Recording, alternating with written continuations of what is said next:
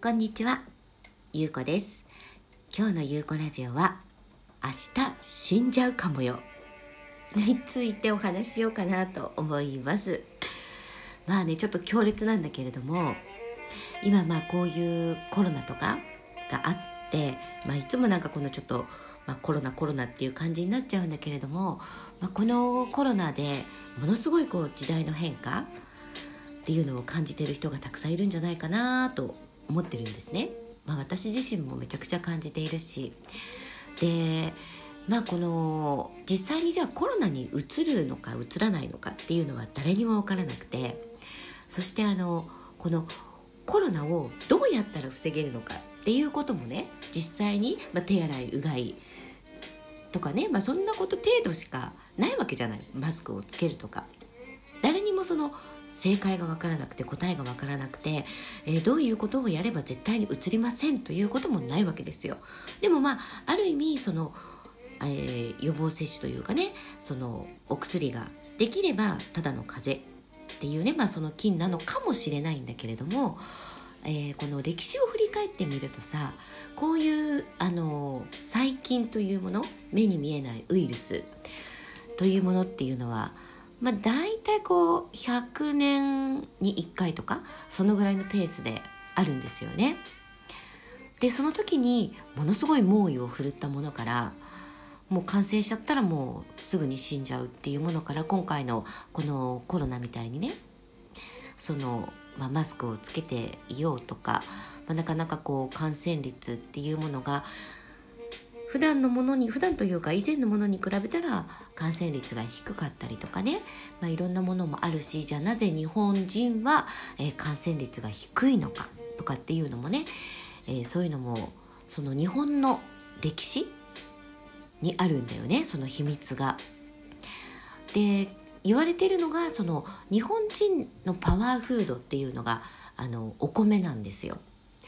であのもともとねその日本の国っていうものを作った、まあ、神様っていうねその古事記っていうのがあるんだけれども、えーその中にね出てくる、え3人のね神様3騎士がいるんだけれども、まあ、その中で、えートップ太陽の神って言われているアマテラス大神、まあ、ご存知の方もたくさんいらっしゃると思うんだけれども、えーそのアマテラス大神がね、えーこの日本という国に与えた食べ物というのがお米だったんですね。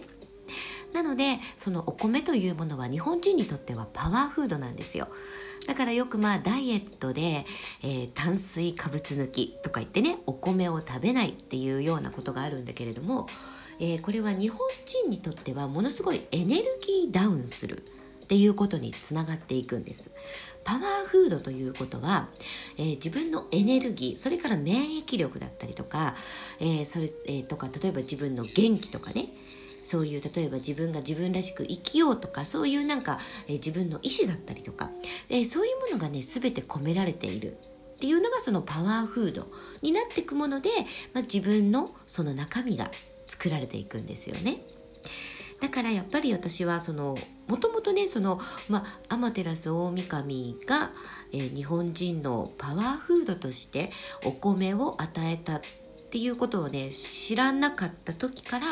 えーそういうダイエットっていうものに、えーお米を抜くっていうことはねおすすめしてなかったんですよ実はね。そしたらまあその後にまあ、実はそのアマテラス大神が、えー日本のパワーフードとして日本人に与えたもの、まあ、日本のこの国に与えたものだったっていうのを知ってあなるほどそういうことだったんだと思ったんですよ。ななんとなくそういうのを直感でただ感じていただけっていうことなんですけれどもね。でまあその日本人がまあその感染率低いっていうのがそういうまあお米とかお味噌とかね、えそういう発酵食品を食べる、えそういう風習がね昔から、え歴史遡ってもそういうものがあったと。なんていうふうに言われているんですよね。まあ、納豆とか味噌とか。ね。あとお漬物とか梅干しとか、えーそういったものがまあ私たちが常にこう体の中に入れていたものエネルギーとなっているもので細胞となっているものなんじゃないかなんていうふうに言われててまあこれもね実際に、えーまだね、お医者さんでも博士でも専門家でも、えー、答えが全く出ていない状況なんだけれどもまあそうなんじゃないかなんていうふうにも言われているんですよね。ま私はね結構あそういうのってあるんじゃないかな多かれ少なかれあるんじゃないかなって感じてるんですよね。だから私は結構あの納豆とか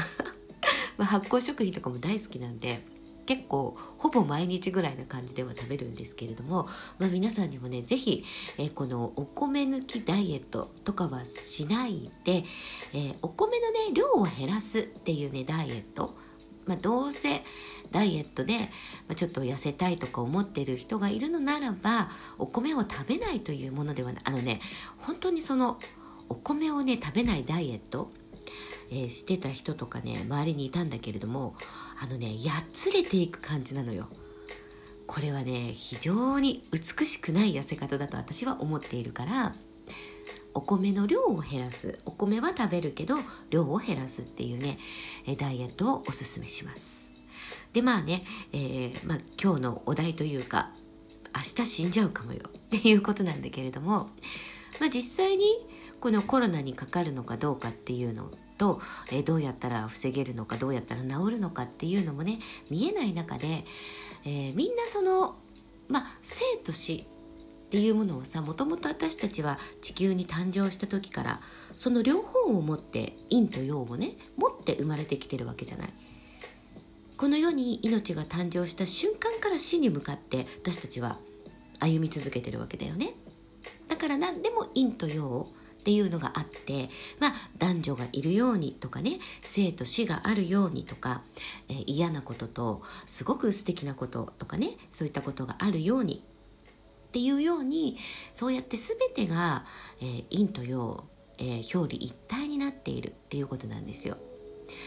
でこういうね現実を今私たちは全員が目の当たりにしている。もう世界中が